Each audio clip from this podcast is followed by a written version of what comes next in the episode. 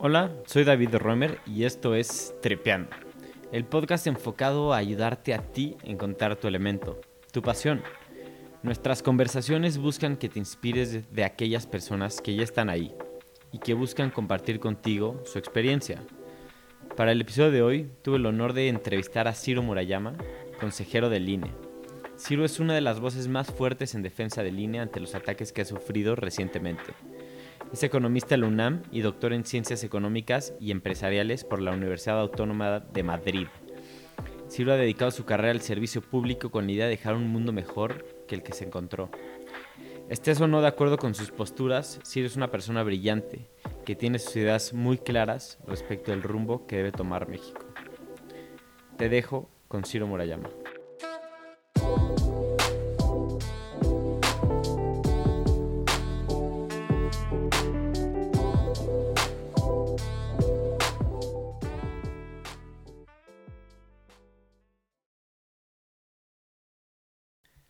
Hola Ciro, muchísimas gracias por estar en Tripeando. Es de verdad un honor poder platicar contigo. Quería comenzar preguntándote sobre tu trayectoria.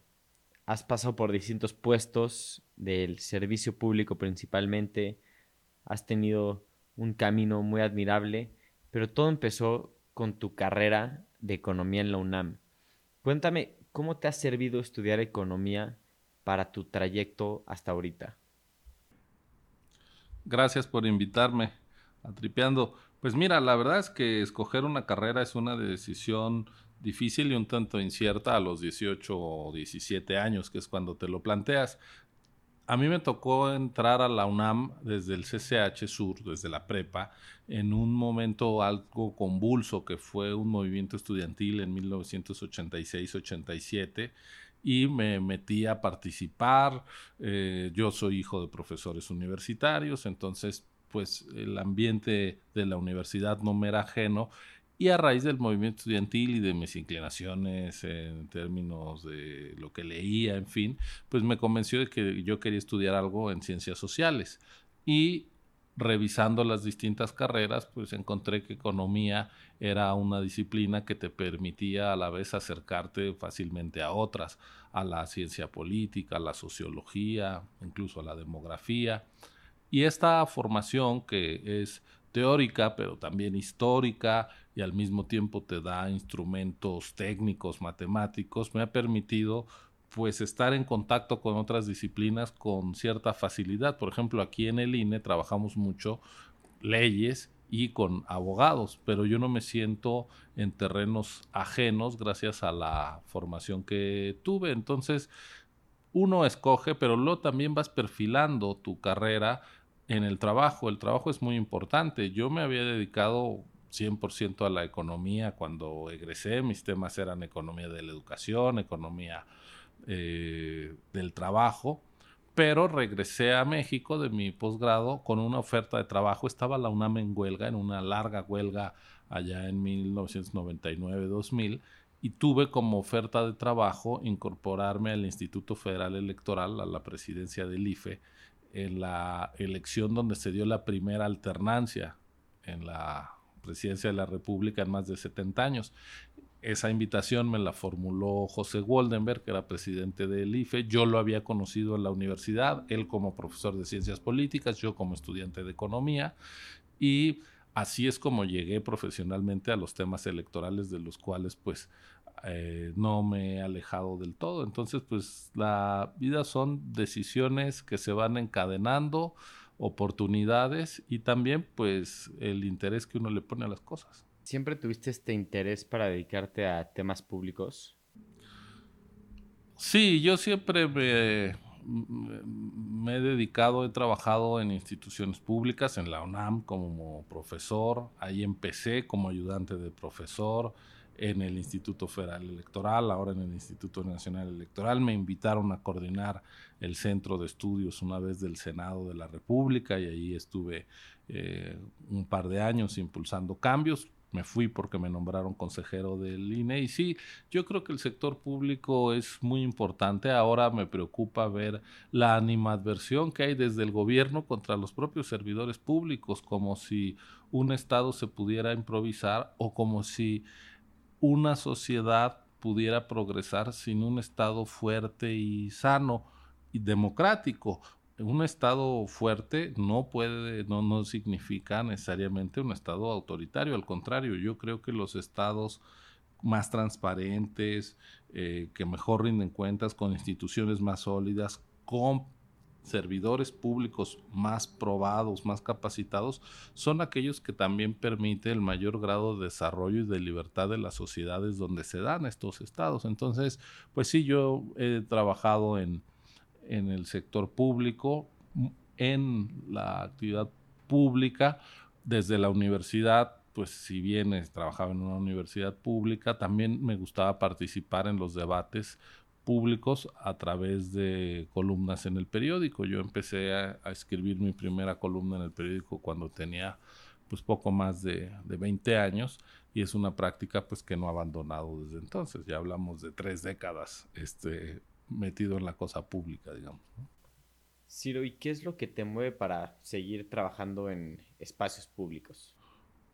Pues las convicciones y las preocupaciones. Es decir, por un lado, la convicción de que México es un país que merecería tener otro rostro y para quienes no nacimos en los lujos ni tenemos grandes empresas, sino que podemos contribuir a cambiar las cosas, digamos, eh, con un trabajo más desde abajo, en la docencia, en las aulas o en la toma de decisiones en organismos públicos, pues es una vía de, de hacerlo de poner tu conocimiento, tu energía al servicio de alguna causa, pero al mismo tiempo preocupaciones de decir, hay cosas que se están yendo a mal, que pueden ponerse peor y cómo hago para no darles la espalda.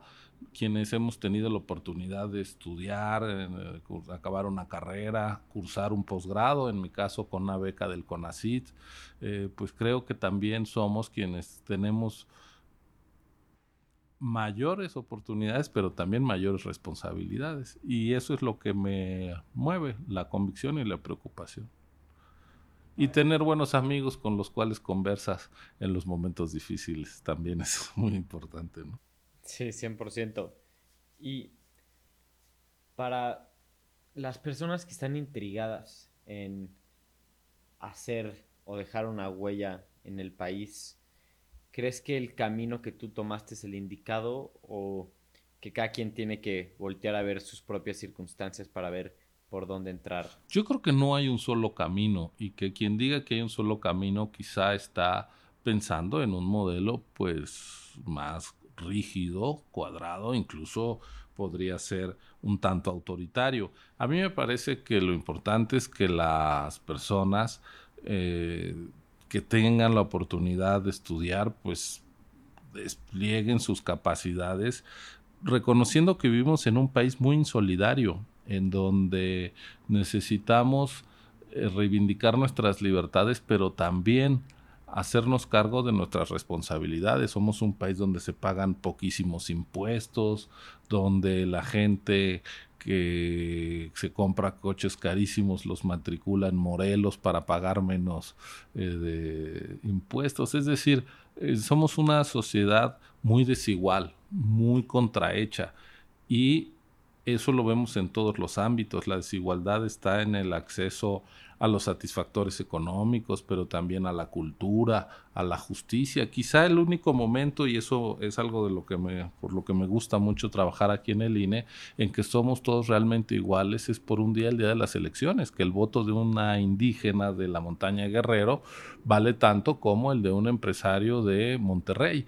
Eh, pero fuera de eso tenemos mucho que hacer por este país y solo van a mejorar las cosas si nos hacemos cargo de que es posible una modificación en sentido adecuado. Yo no sueño en grandes transformaciones. De joven, pues yo viví con mucha gente que todavía pensaba en la inminencia o en lo deseable que era un cambio revolucionario, como si llegara un día en el que todos estaríamos cercanos al paraíso. Y no, lo que he aprendido es que los cambios cuestan mucho trabajo, que se avanza muy despacio, que se puede retroceder muy rápido, que es más fácil, como lo vemos todos los días, destruir que construir. Y pues yo esperaría que haya mucha gente preocupada por el momento y el rumbo de su país, de, nuestro país, y que estemos con la mayor disposición desde la pluralidad y la diversidad de poder enfrentar nuestros problemas para empezar pudiendo dialogar sobre ellos. A mí me preocupa que ahora, por ejemplo, cosas tan elementales como las cifras fuertes de población, pobreza, eh, de funciones, se nieguen y se diga yo tengo otros datos desde el propio gobierno. Entonces, ¿cómo tienes una conversación racional con alguien que ve, que habita en otra realidad paralela que no se corresponde con la que los propios indicadores que generan las instancias del Estado, como es el INEGI, el Coneval, ponen con toda objetividad y con toda, eh, todo sustento metodológico delante de nuestros ojos y se niega. Yo creo que parte de la vida democrática pasa por tener una realidad, una racionalidad en las conversaciones y eso a veces lo estamos perdiendo, es decir, vivimos en un tiempo en donde está reviviendo el fetichismo en vez de la ilustración y eso pues es muy triste. Ciro, las elecciones de 2018 creo que fueron históricas para cualquier persona y sobre todo para los que fueron sus primeras elecciones, lograron un cambio importantísimo en nuestro país. Y pues al menos creo que sí estamos todos de acuerdo que fueron de las más transparentes y las más justas democráticamente por todo lo que implicaron y porque ganó quien tenía que ganar por una mayoría bastante importante. ¿Por qué existe ahora esta rivalidad del poder hacia el INE? Y dos, ¿cuál crees que sea la mejor forma de organizar a las sociedades tomando en cuenta que pues ganó una vertiente populista y lo hizo de una, forma bastante sencilla. O sea, el populismo es una gran forma para ser electo, pero no es una gran forma para gobernar. Mira, las elecciones de 2018 fueron, en efecto, históricas.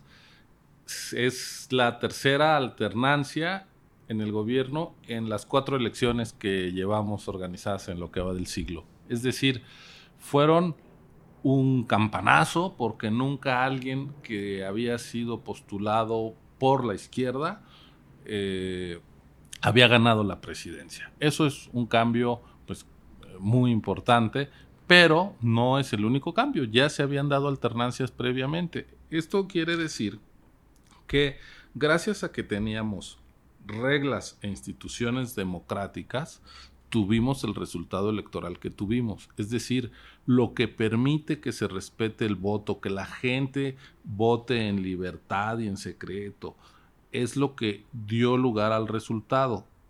Al revés de lo que pretenden quienes dicen, porque yo gané, entonces fue democrático el proceso. No, la democracia existe para permitir distintos resultados por supuesto las alternancias, pero decir que solo hay democracia cuando uno gana o que el triunfo de uno se vuelve el año cero de la historia, pues es negar la lucha de generaciones de mexicanas y mexicanos que desde hace muchísimos años estuvieron eh, impulsando la democratización del país. El triunfo de 2018 se da 50 años después del movimiento estudiantil de 1968. Desde entonces viene el reclamo democrático y había pasado el 88 y se dio la alternancia del 2000. Es decir, México no empezó en 2018 ni su vida democrática ni su pluralidad. ¿Y qué es lo que tenemos delante de nosotros ahora? Un gobierno que en buena medida ganó por el descontento social evidente ante el estado de cosas en el país. Y un descontento además yo creo con muchos nutrientes que se explican muy bien.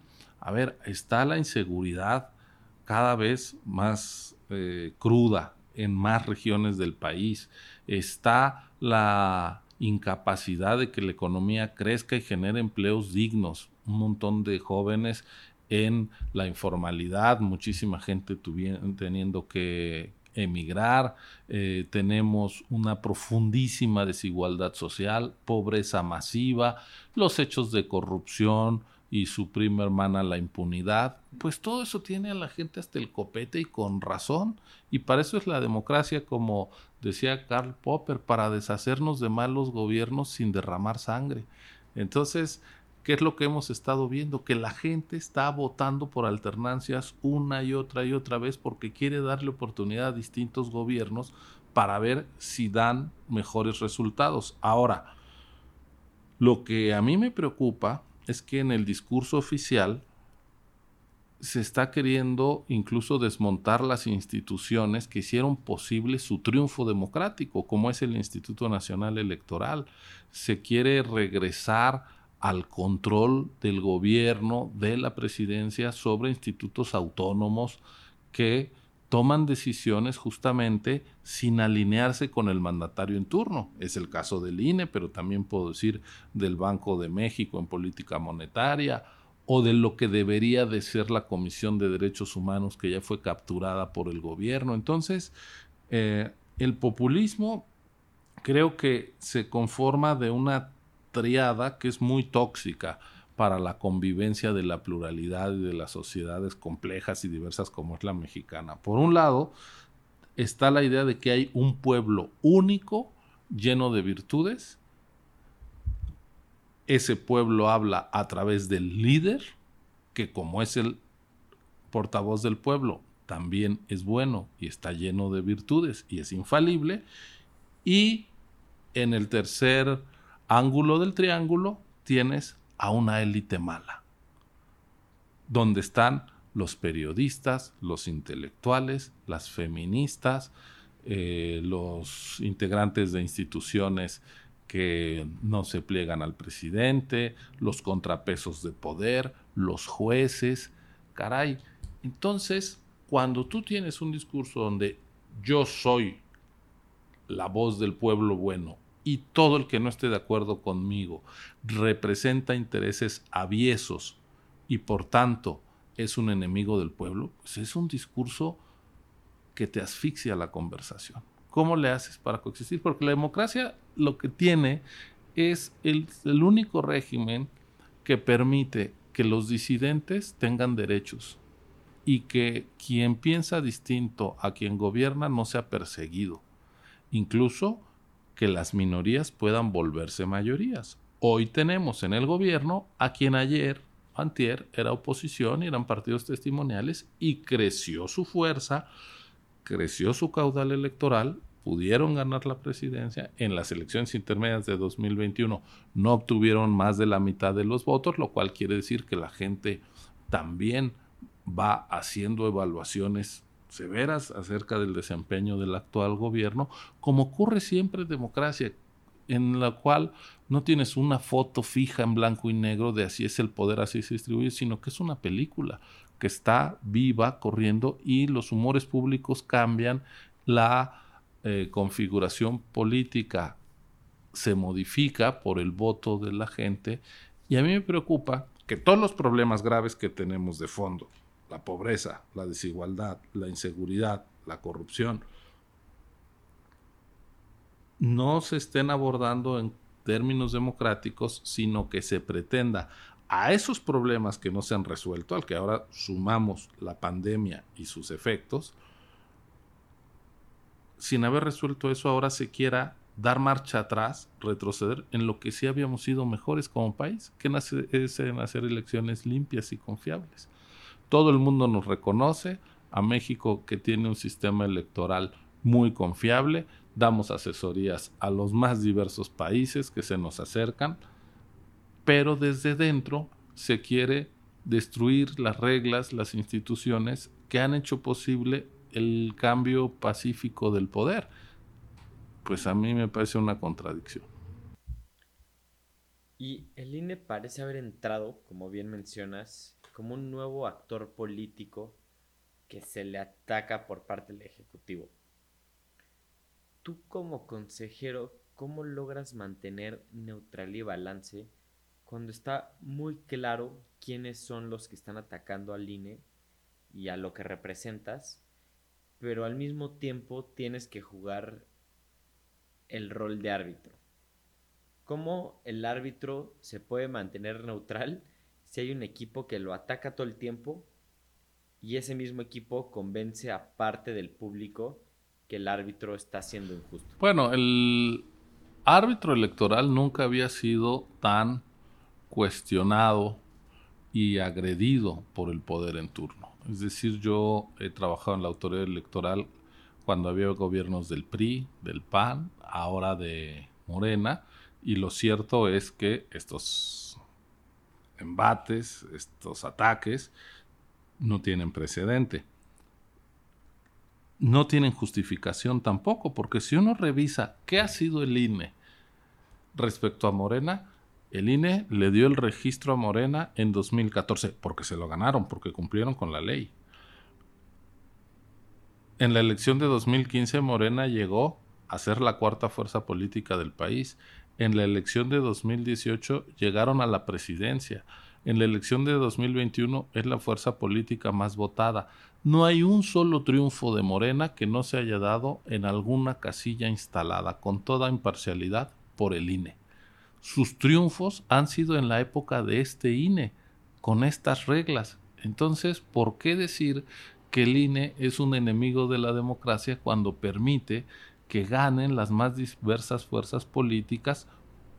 Porque lo que hace el INE no es incidir en los resultados, sino asegurar el voto libre de la gente y la gente es la que decide los resultados. Entonces, yo creo que es una animadversión gratuita que además es eh, infundada y peligrosa por el daño que puede hacer para la renovación futura del poder. Nosotros lo que hacemos es pues mantenernos muy firmes diciendo, señor presidente, nosotros no somos la oposición ante usted, pero no somos sus empleados.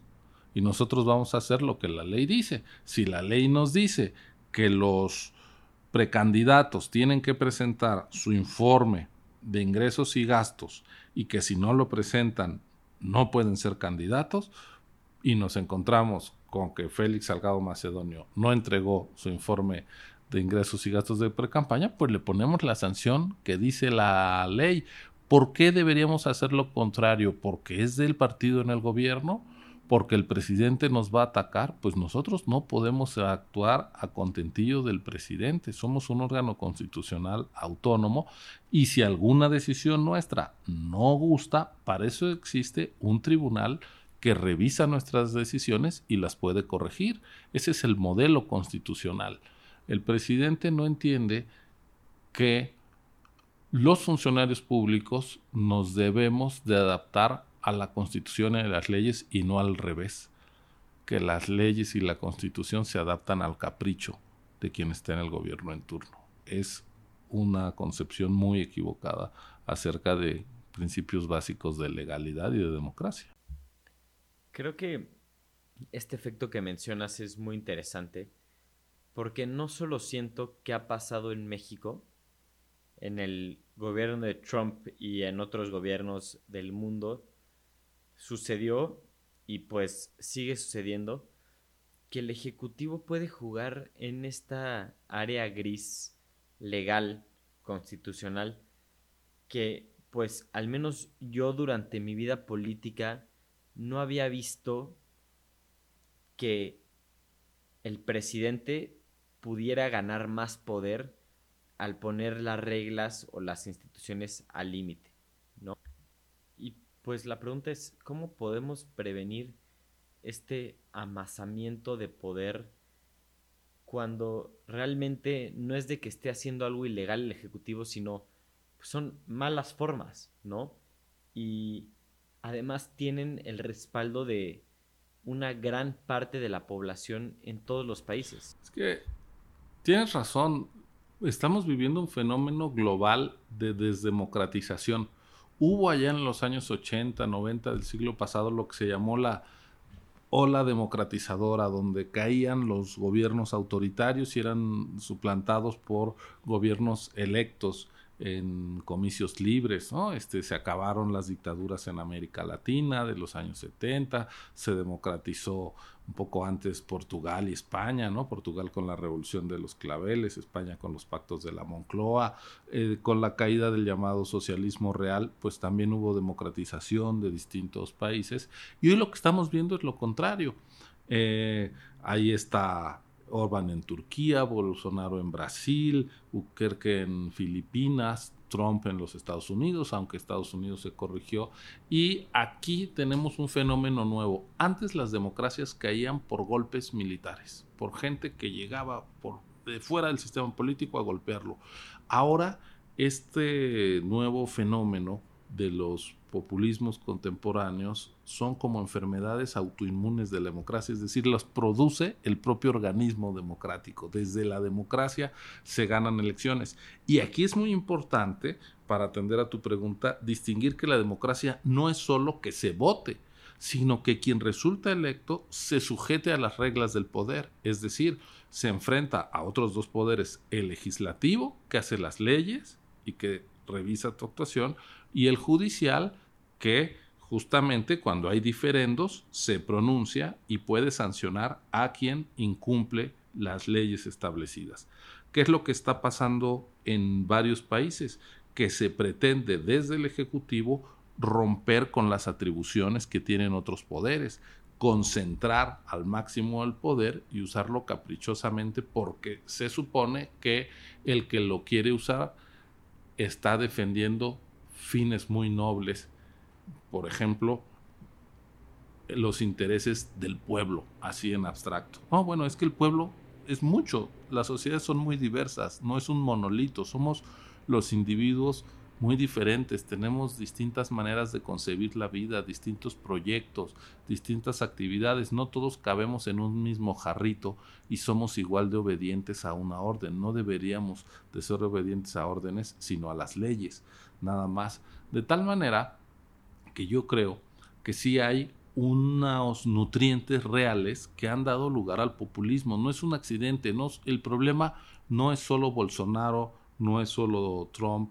por decir algunos nombres. El problema es que nuestras sociedades los hicieron posibles y como dice Nadia Urbinati, experta en populismo, eh, en, su libro que es el, populismo, eh, la única manera de enfrentar al populismo es atendiendo también las causas que lo hicieron posibles. Es decir, no es combatir solo a una persona o un estilo de gobernar, hay que atender aquello que dio lugar, por qué la gente acabó tan harta de sus instituciones democráticas, de los partidos políticos, por qué votaron por estos personajes. Bueno, pues yo creo que México ahí hay mucho que reflexionar. La verdad es que no se trata de volver atrás, eso es imposible, porque además de donde venimos las cosas no estaban bien. Ahí, antes de la actual administración, antes de este gobierno, antes de la pandemia, había millones de mexicanos pobres, había una profunda desigualdad, había corrupción, había inseguridad, había escasez de acceso a servicios adecuados de salud, de educación, pésima infraestructura pública, en fin, todo eso que hace que la vida cotidiana pues sea un calvario para muchísima gente. Bueno, si no resolvemos esto, ya vimos que lo que podemos tener no son alternativas para enfrentar los problemas, sino discursos simplistas, elementales, que pueden generar más problemas, como lo acabamos de ver con el desmantelamiento de nuestros servicios de salud que han llevado a que justo en el momento que más salud se requería, que más atención médica se requería, es cuando menos mexicanos han tenido cobertura de algún servicio público de salud. Entonces, pues estas son unas salidas disparatadas de aprendices de brujo que hay que enfrentar pues con mucha serenidad, con mucha racionalidad. Ciro, ya nos queda poco tiempo y quiero pasar al último capítulo de esta plática que ha sido muy interesante. Y me gustaría que me contestaras muy brevemente estas preguntas. ¿Qué es lo que más te enorgullece del INE hoy? Su profesionalismo e independencia. Siempre hace elecciones en el contexto más difíciles y no está al servicio de ninguna fuerza política y claro, ni del gobierno. Qué admirable respuesta. ¿Crees que Twitter es bueno o malo para la democracia? Yo creo que Twitter está dando lugar a que se reproduzca más el odio que la reflexión. Pero la culpa es de quien usa una, una herramienta, no es buena o mala en sí. Una herramienta depende de los usuarios. Y lo que tenemos es una conversación más envenenada que racional. Creo que también está esta parte interesante de que pues a Twitter sí le conviene que haya enfrentamientos porque pues más personas se quedan en la plataforma y eso les genera dinero. Em, lo cual puede que no sea beneficioso y eso sí ya tiene que ver un poco más con el tema del algoritmo. Pero pues por el otro lado también, como dices, hay personas que lo pueden utilizar muy bien y que lo utilizan para informarse y les funciona para eso. Pues es que eh, pues la, gente es morbosa y si tú ves un pleito en la calle te detienes a ver. Eh, bueno, si ves un pleito en la pantalla también te detienes a ver. En vez de que si ves una conversación entre dos filósofos, pues le das la vuelta, te sigues, ¿no? Entonces, eh, Twitter está facilitando que los instintos más primarios de nosotros, que finalmente somos una suerte de primate, este, afloren. ¿Crees que la revocación de mandato es una solución real para un problema real? Yo creo que es una mala idea la revocación de mandato porque quiere decir que los cualquiera que gane una elección, sus adversarios lo que van a hacer es estropearle el gobierno al principio para que se caiga a la mitad. Y eso nutre la ingobernabilidad. Yo prefiero que tengamos seis años con un gobierno por el que se elige, que acabe y luego la evaluación es justamente al final, si sigue ese partido o no. México dispone en su constitución que la presidencia dura seis años, no dos trienios. Hay momentos que parece que los problemas que enfrenta México nos rebasan a todos. ¿Te sientes esperanzado? Precisamente porque me siento con mucha desesperanza y con un balance muy negativo, creo que hay que defender lo que tenemos, que hemos hecho bien, lo que es irrenunciable, como nuestras libertades políticas, como nuestro derecho a disentir, la libertad de expresión, la libertad de prensa. No creo que perdiendo eso se nos vaya a aclarar el panorama. Entonces, justamente de el pesimismo es que hay que sacar fuerzas también. Y ya para terminar, Ciro, ¿qué libros que te hayan marcado te gustaría regalarle a la audiencia? ¿Qué nos recomiendas? Sean de temas electorales o de cualquier tema que a ti te interese. Eh, sí. Eh, bueno, últimamente he leído en la pandemia algunos libros que me han impactado mucho. Eh, la biografía de Mussolini, M, el hijo del siglo, de Scurati, un autor italiano, que nos dice cómo un personaje como Mussolini puede llegar al poder, puede destruir una democracia, puede avasallar a los demás y puede acabar siendo una dictadura fascista, lo que era una democracia. Frágil, pero democracia. Creo que eh, vale la pena voltear a ver la historia, la de otros países, eh, para saber los riesgos del, presente. Eh, acabo de leer también un libro de Juan Gabriel Vázquez, autor colombiano, que se llama Volver la vista atrás, que es la experiencia real de una familia que eh, se enajenó con el movimiento revolucionario y acabó yéndose a la China maoísta a entrenarse militarmente para regresar a hacer la revolución en Colombia. Ellos quedaron pues este, finalmente muy insatisfechos, muy lejos de esa aventura, pero creo que también abrir los ojos frente a la enajenación es oportuno. Eh, pues yo me quedaría de momento con esos dos que he leído en los últimos meses. Suenan súper interesantes. Em, qué buenas recomendaciones, Ciro. Igual sigan a Ciro en Twitter, arroba Ciro Murayama INE. Sube cosas muy interesantes que realmente a mí me ponen a pensar. Y pues te agradezco muchísimo. Realmente ha sido una plática muy enriquecedora pues qué bueno. Este, muchas gracias por la oportunidad y muchos saludos a quienes escuchen eh, pues esta charla que tuvimos. Gracias.